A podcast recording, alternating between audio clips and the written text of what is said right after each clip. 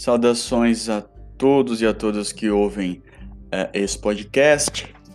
É, Trata-se, é, levando-se em consideração o curso de especialização em docência para educação profissional científica e tecnológica, mais precisamente da disciplina Fundamentos da Relação Trabalho-Educação. Trata-se do, do, quarto texto que nós uh, trabalhamos, ou deveríamos ser trabalhado, na nossa disciplina, né? E essa, a, essa aula, né, ela vai ser baseada em um artigo com o título de Reformas Internacionais da Educação e Formação dos Professores, escrevido pela professora Olgaíses Cabral Maués. Né? Ah, este é um artigo que foi publicado em 2003, né, mas ele apresenta a atualidade porque os seus aspectos, seus principais aspectos, eles se desdobraram em políticas ah, relacionadas, tentando relacionar educação e economia ou, ou educação e trabalho no processo de reformas, né? Ah, e aí a gente vai ver é, um aspecto que é mais central nesse artigo, que é analisar como algumas reformas internacionais ah, da educação e, e na formação de professores, né, estiveram alinhadas a algumas mudanças econômicas que surgiram a partir da, da economia. Né? É, Lembrando-se que, embora Algais Maues não diga isso de forma clara, né, mas na, na a forma como ela apresenta o problema presente no artigo, uh, dá a entender que ela, que ela uh, defende a, a, ideia de que economia e educação não podem ser, não são duas esferas separadas que, portanto, devem ser analisadas em conjunto, né? Que as determinações econômicas né, de uma determinada sociedade ou conjunto de sociedades, uh, elas têm desdobramentos no campo educacional, né? Então existe aí um alinhamento. Então é isso. Né? Uh, primeiro, uh, a Olga Ismael nesse trabalho, em que ela analisa como, as, como é, alguns aspectos econômicos é, trouxeram à tona reformas no campo educacional na formação de professores, né? Uh, ela detecta alguns, alguns problemas dos quais ela vai desenvolver sua reflexão, né? Uh, ela vai dizer que alguns organismos multilaterais que são defensores de algumas reformas no campo da educação, né? Eles dizem que o desempenho escolar não atende às exigências do, do mundo do trabalho, né? Então, isso é um problema que ela de, problema no sentido de algo, um objeto passivo de ser pesquisado, né? Nesse sentido. Né? Uh, um outro elemento que, que organiza uma espécie de problema que ela, que ela tenta uh, que ela tenta trabalhar nesse artigo, uh, que exige-se uma reforma educacional por parte de organismos multilaterais, tá? E que esses organismos multilaterais, majoritariamente, têm uma característica neoliberal. Hum? E outro aspecto para ela que é um problema que deve ser analisado, que é a influência disso na formação dos professores, né? Uh, e aí fica claro qual a relação desse artigo com uh, a relação entre trabalho e educação. Primeiro ponto, né? Essas reformas uh, no campo educacional afirmam que uh, a formação dos alunos não está alinhada ao mercado. Então você veja que é um alinhamento entre relações de trabalho econômicas com educação, né? E também uh, pensando que a formação dos professores, ou seja, a atividade profissional dos trabalhadores da educação, uh, passaram por é, pelo crivo desses defensores de reformas, então a gente vê que é o trabalho do professor também sofre influência dessas determinações econômicas ou essas diretrizes educacionais que são defendidas por organismos multilaterais, certo? Ah, e alguns dos aspectos é, que são defendidos pelos é, que são defendidos pelos organismos multilaterais, né? Ou seja, que são os defensores das reformas, eles apontam para os seguintes aspectos nessa, nessa reforma. Primeiro é o que eles chamam de universitarização, né? Isso é um primeiro ponto. O segundo é formação prática e validação das experiências anteriores à, à formação do professor. Terceiro, formação contínua para os professores. Uh, e a pedagogia das competências. Né? Nós vamos tratar cada um desses pontos com mais calma durante a nossa exposição, certo? Qual que é o objetivo né, uh, da OGAIS Mauês? É apresentar resultados parciais de uma pesquisa cujo título é o seguinte, né? As mutações no mundo do trabalho e as políticas de formação profissional da educação. Né? E alguns aspectos que ela vai abordar nesse artigo, primeiro é a influência dos organismos multilaterais, né? a gente vai dizer quais são os organismos é, é, posteriormente, lembrando que os organismos multilaterais, de novo, eles têm uma característica neoliberal, um posicionamento econômico desse, que está dentro desse campo. Hum. Uh, outro aspecto a ser abordado é que as reformas são uma espécie de instrumento de regulação e conformação né? não só dos professores, mas dos alunos, que seriam uh, indivíduos que, que estariam uh, envolvidos diretamente com esse processo, com essa reforma, né? E aí, por último, quais são as possíveis alternativas e saídas, né? Uma contraposição né, a, a esse posicionamento dos organismos multilaterais. Então, esses aspectos são que seriam abordados. Hum? Então, vamos lá.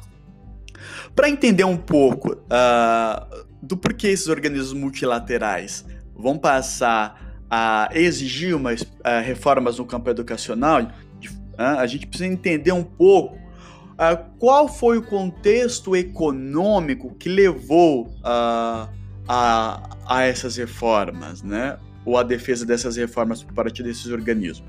Hum? A gente precisa compreender o seguinte, né?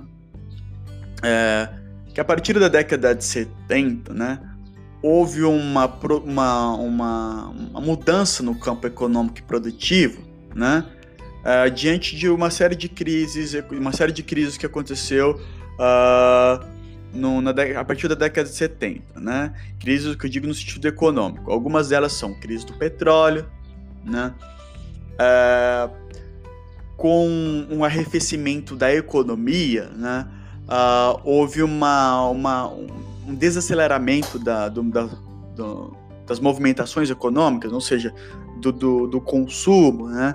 Uh, houve também uma reforma no campo de uh, deixar a, a, a, produção, os sistemas produtivos mais flexíveis. Né? mais flexíveis, tanto na forma de contratação de trabalhadores, é nesse momento em que as reformas é, alguns dos direitos trabalhistas começam a sofrer uma espécie de uh, enfraquecimento, né?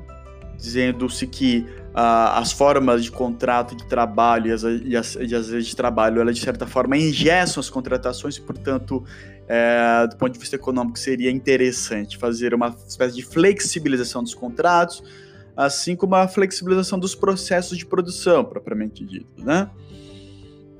É, existe a crise de superprodução, né? Em que é, antigamente produzia-se estoques gigantescos, só que com a crise, uma série de estoques produzidos por uma série de empresas ficam uh, em desuso, e isso gera um prejuízo muito grande, né? Uh, isso faz com que até a forma como os estoques é, eram organizados passem a ser flexibilizados, né? Não vou entrar nesses nos, nos pormenores dessas reformas, né? Mas uma outra, uma outra, outro aspecto da chamada crise que, que surge ali entre a década de 70, né? É a chamada crise do Fordismo e do keynesianismo, né? Uh, o Fordismo, enquanto modelo de produção, é pensado para em larga escala, trabalhando com grandes estoques, né? Uh, e o quanto o keynesianismo, né? O que é o keynesianismo? Uh, após a década de, após o final da década, perdão, após o final da, da Segunda Guerra Mundial, uh, tem-se um problema econômico, né? Uh, em alguns países, por exemplo, dos Estados Unidos, alguns países da Europa, como a Inglaterra, a Alemanha, né? Uh, por conta dos, dos dobramentos econômicos que a guerra trouxe, né? E aí, uh, de forma a impulsionar a economia, o Estado passa a intervir né, na economia. De que maneira? Né? Ele começa a produzir grandes uh, obras de estruturais, né, infraestruturais. Isso tem uma consequência. Você, se amplia a contratação de força de trabalho pelo próprio Estado. O Estado ao comprar insumos da iniciativa privada para a realização dessas obras de infraestrutura, injeta dinheiro na economia, né?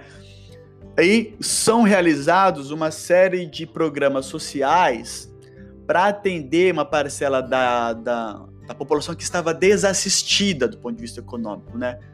Com a ideia de que é esse dinheiro é, que era direcionado para assistência, para assistencialismo social, ele retornaria para a economia, porque essas pessoas, a base é, de consumo delas está no, nos produtos de, no produto, nos produtos de consumo, né, vamos dizer assim. Né? São pessoas que não têm dinheiro para poupar. Então, todo o dinheiro que elas recebem desse assistencialismo, ela volta para o mercado na forma de consumo. Né? Ela compra. Então, uh, Dessa forma, o Estado intervindo na economia a partir de grandes obras, a partir da compra de insumos da iniciativa privada e a partir da criação de, de um assistencialismo, né, injeta uma quantidade gigantesca de dinheiro na economia. Né? Isso faz com que haja um, um reaquecimento econômico pós-guerra e essa política econômica em que o Estado, de certa forma, ganha uma amplitude na, na forma como ele participa do mercado, a forma como ele participa da economia de forma direta, né? Então ele tem uma. Isso foi importante para pro, pro re, reerguer economicamente alguns países que passavam por crise, né? Então você tem uma inflação do Estado nesse sentido, né? No sentido da participação econômica do Estado na economia. No entanto, né? Uh, em determinado momento, o modelo, esse é o modelo keynesiano, né? Por que keynesiano? Porque o economista que é o Keynes, ele foi o defensor dessa, da, da, dessa estratégia econômica da intervenção do Estado na economia de forma a aquecer, né? dar movimentação no campo econômico. Bom, em determinado momento, uh, alguns grupos, sobretudo os grandes, a grande burguesia, né? Uh, desses países desenvolvidos começam a criticar o modelo keynesiano, né? Começam a criticar por quê? Porque eles vão dizer que o Estado uh, passou a intervir de forma muito grande na economia, isso de certa forma é, prejudicaria a liberdade de mercado, hum? uh, até porque, né, imaginem que a, a, a grande burguesia começa a ficar interessada em tomar conta daquela faixa de mercado, daquela faixa da economia que o Estado passou a controlar, né? Que, a, que, o, que, o, Estado passou a atuar. Então a iniciativa privada tem interesse em ganhar esses espaços, ganhar esse domínio econômico antes que estava sendo realizado pelo Estado, né? Para ampliar o seu campo de negócio. Né? Então o keynesianismo passa a sofrer uma grande uh, crítica, né? dizendo assim que o Estado é, no, no, modelo keynesiano de Estado é um Estado que gasta muito, que prejudica a liberdade econômica e que impede com que a iniciativa privada, né, ela consiga ampliar seu, seu, seu campo de ação econômica em lugares já que são ocupados pelo Estado. Então o keynesianismo sofre é, uma, uma espécie de enfrentamento, né? tanto no campo político como no campo teórico. Né? Inclusive a escola, a famosa a escola de Chicago, que a gente conhece, né? Uma escola que é neoliberal, uh, que nasce nesse momento como uma forma de engrossar esse discurso, né? Anti-keynesiano e anti-ação do Estado na economia, né? Bom, uh, a, e, e, e os defensores do, do, neoliberalismo que surge para enfrentar o keynesianismo, para criticar o modelo keynesiano de economia, né? Eles vão dizer o seguinte: uh, que a iniciativa privada consegue ser mais flexível, eficiente e polivalente. Né? E por isso é, é preciso que o, a iniciativa privada passe a ocupar uh, esses espaços econômicos para dar uma maior dinamicidade à economia, né? E aí, onde é que entra né, a, a relação entre educação diante dessas reformas educacionais? Né? E de que forma né, esses, organismos, esses organismos neoliberais passam a apontar algumas diretrizes no campo da educação e da formação de alunos, né? na formação de professores e de alunos. Né? Uh, os professores eles passam a ser culpabilizados pelo fracasso escolar. Eles vão dizer o seguinte, né? Esses defensores das reformas é, educacionais, que houve uma mudança no mercado, o mercado passou a ser mais flexível, precisou de, de, então precisa de uma força de trabalho que esteja alinhada a essa noção de flexibilidade, ou seja, um trabalhador polivalente, o trabalhador não precisa ser mega específico, uh, especializado em algo. Ele precisa uh, realizar uma, uma, uma, série de atividades, de tarefas, porque uma mão de obra só, ela conseguiria ocupar uh, funções que eram desempenhadas por mais de uma mão de obra. Né? Por isso, a exigência de um trabalhador polivalente. E aí os defensores dessas reformas vão dizer o seguinte, ora, a, a educação que nós temos não tem acompanhado essas mudanças do mercado. Observem a relação entre educação e trabalho, né? E, e os professores são culpados, em certa medida, porque os professores eles, eles têm uma formação muito teórica e pouco prática. E, e, o mercado hoje exige pessoas que têm uma, uma aptidão muito mais à prática. Então, é desnecessário que os alunos tenham uma, um aprofundamento no campo teórico. Porque isso para o mercado não, não tem muito sentido.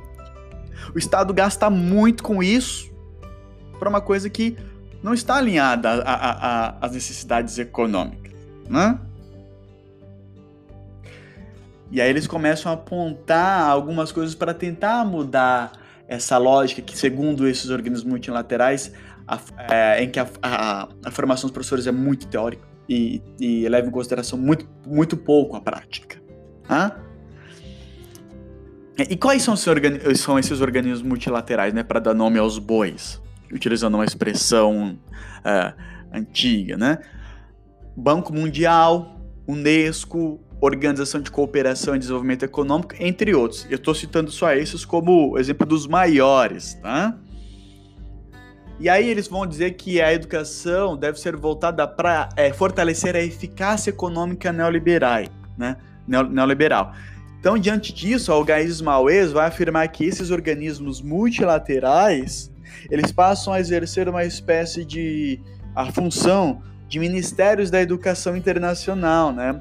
Sobretudo em países é, subdesenvolvidos e países em desenvolvimento, né? Ah, e, e, quais são ah, os impactos dessas dessas reformas que passam a ser exigidas pelos organismos multilaterais. Primeiro, a, uma, exigência, uma exigência de maior qualificação profissional, né, voltado, quando ele diz assim, maior qualificação profissional, é uma tipo de qualificação é, voltada para o mercado, então é uma, uma, uma educação voltada mais para a educação profissional, né? Segundo, outro impacto dessa medida, dessas medidas. A padronização internacionais dos índices escolares, né? Porque com a padronização internacional desses índices, né? Esses, esses uh, organismos multilaterais, o que a Algaís Maues chama, Algaís Maues chama de é, ministérios da, da, da, educação internacionais, eles vão ter um maior controle desses índices e a partir da, da, da padronização eles vão dar, poder apontar é, diretrizes para os países que adotarem esses índices escolares. Então, para eles é interessante ter esses dados em mãos para que eles tenham uma, uma espécie de um controle, um levantamento, né, que dessa forma eles possam contribuir para a regulação uh, das ações econômicas, né, nesses países uh, que passariam pelas reformas educacionais, né? Outro impacto dessas medidas, a informatização e educação à distância, é, incluindo o barateamento e flexibilização né, da, da, da, da, da própria educação, né? E a internet como uma globalizadora das informações, né? As informações estariam todas cada vez mais presentes aí à disposição de todos nós, né? Em nuvens, né? Pela internet, na, na grande rede. Portanto, uh, a necessidade do, da figura do professor como grande detentor do conhecimento já não faria tanto sentido. Hum?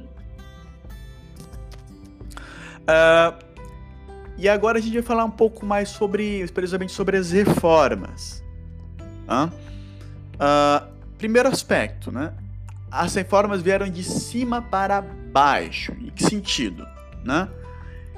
As reformas vieram desses grandes organismos multilaterais é, comandados por países desenvolvidos.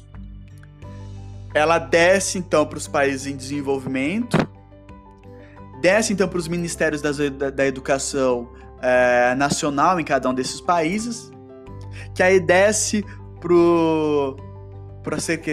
para as diversas secretarias da educação, que aí desce um pouco mais para nossos professores e depois em seguida desce para os alunos. Então vem de cima para baixo, ou seja, não foi uma reforma que foi proposta lá na base pelos professores, pelos alunos. Não, é uma reforma que vem de cima para baixo, né? Isso é um aspecto dessas reformas. Uh, e essas reformas vão dizer o seguinte também, uma coisa que é bastante comum no discurso neoliberal, né? Uh, o problema estaria na má gestão dos recursos e não na quantidade deles, ou seja, né? Uh, eles vão dizer, vão afirmar que uh, existem recursos suficientes para tocar a educação nesses países em desenvolvimento. Né? Não é preciso injetar mais dinheiro nesse setor né? na, na educação. Né? O que preciso fazer é que esse dinheiro seja melhor aplicado, melhor administrado. Né? E eles vão dizer, sobretudo, uh, que devem ser é, é, realizadas é, reformas educacionais muito mais no campo da educação básica. Né? E, portanto, isso tem uma consequência. Esses organismos multilaterais vão defender que os países em desenvolvimento é, deem privilégio para a formação básica. O que isso significa? Uma diminuição de gasto público com o ensino superior. Porque esses países, em tese, é, eles, a, a, grande característica deles é a formação de mão de obra barata, de mão de obra uh, não altamente especializada, né? É uma mão de obra que vai é, ser utilizada em indústrias é, no campo do comércio, é, mas na sua base econômica, né? Então, portanto, esses países não precisam investir tanto no, no, no em avanços uh, tecnológicos no, na, no, no, no, campo do ensino superior, né? Porque é, investir na educação básica estaria mais alinhado a uma espécie de papel econômico que esse país uh, representa diante das relações econômicas internacionais. Por exemplo, o Brasil. Né? O Brasil é um, um país que, a cuja economia, balanço comercial, depende muito do, da venda de commodities, uh, que do, no setor de. Uh, no primeiro setor da economia, né? Ou no extrativismo. então, é, o Brasil né, como ele atua, sobretudo na produção de soja, na produção de carne, na produção nesse, nesse, nesse campo de commodities. Então, a força de trabalho necessária para atuar no Brasil não precisa de uma grande. O Brasil não precisa de grandes investimentos em ensino superior, né? Portanto, o foco é ensino básico. Hum? Uh, em relação à formação dos professores, o Banco Mundial, por exemplo, sugeriu que a formação dos professores passasse a ser mais curta e fora da universidade, tá? Aí a gente vai entender por que, que eles falam que existe uma necessidade de aproveitar a experiência. Inclusive, as reformas, a última grande reforma educacional proposta, né, tra tratou de um aspecto que chamou-se reconhecimento de competência. Eu não lembro qual o termo correto nesse momento, vocês me perdoem mas vocês devem saber do que eu estou falando, não? Onde experiências anteriores à própria formação universitária passariam a ser consideradas é, no, no, no, processo de formação dos professores, o que eliminaria a carga de a, a carga horária necessária para a formação desse professor, né? Uh, e que determinadas experiências de um professor poderiam ser utilizadas de forma que habilitasse esse professor a dar uma aula de alguma, alguma coisa que não está muito bem ligada à sua área, mas que ele tem um, alguma coisa que, tem, que presente na sua experiência que vai o permitir dar, expandir a sua área de atuação. Né? O professor de sociologia vai poder dar aula também de história, de geografia, o professor de matemática vai poder dar aula de física, química. Se ele tiver algum tipo de é, experiência anterior à sua formação, que em tese seja reconhecido como uma uh, algo que ele habilite exercer uma, uma, uma ação no seu campo profissional mais amplo, de forma mais ampla, né? Então a gente reduz o tempo de formação, né? Porque os professores, nesse momento, não precisariam mais de uma formação muito teórica. A gente tem que ensinar, vão dizer os organismos, organismos multilaterais, que a formação do professor ela tem que ser mais basilar. Ela tem que ser menos teórica. Então, o professor tem que saber o básico.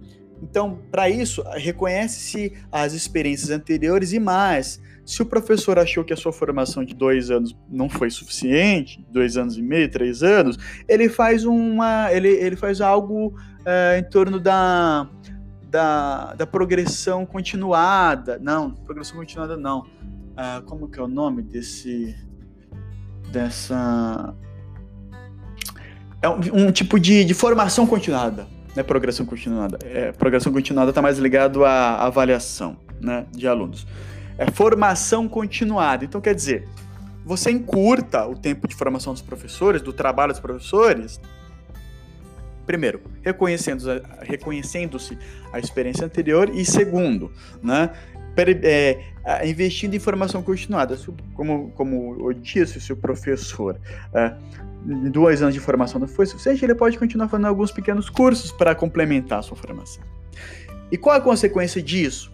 Você tem a diminuição do gasto investido em formação de professores, porque se reduz o tempo de formação, se reduz a quantidade de gente necessária para formar esses professores, né? E sobraria mais dinheiro para o Estado. E aí é importante salientar o seguinte: por que, que esses organismos multilaterais eles estão tão interessados que os países em desenvolvimento economizem, sobretudo em, em, em setores sociais, né? A gente precisa lembrar qual o papel que os organismos é, ocupam nas relações econômicas internacionais, né? E a gente sabe que o Banco Mundial, por exemplo, é um grande é, órgão que faz empréstimo a países em desenvolvimento, né? Então, esses pa vários países em desenvolvimento, inclusive o Brasil, tem uma dívida externa que é uma coisa quase que infinita, né? Que, que de certa forma sufoca um pouco a economia, né, a dependência, e o Brasil se torna dependente, né? E aí, o interesse desses organismos multilaterais é fazer com que esses estados, esses países, adotem políticas econômicas de corte de gastos em setores sociais, porque o dinheiro economizado serviria para o pagamento da dívida externa, ou seja, o interesse está em permitir uma maior liquidez desses países em relação a, a, a esse, esse tipo de dívida. Por isso que eles defendem é, com veemência essas reformas, né?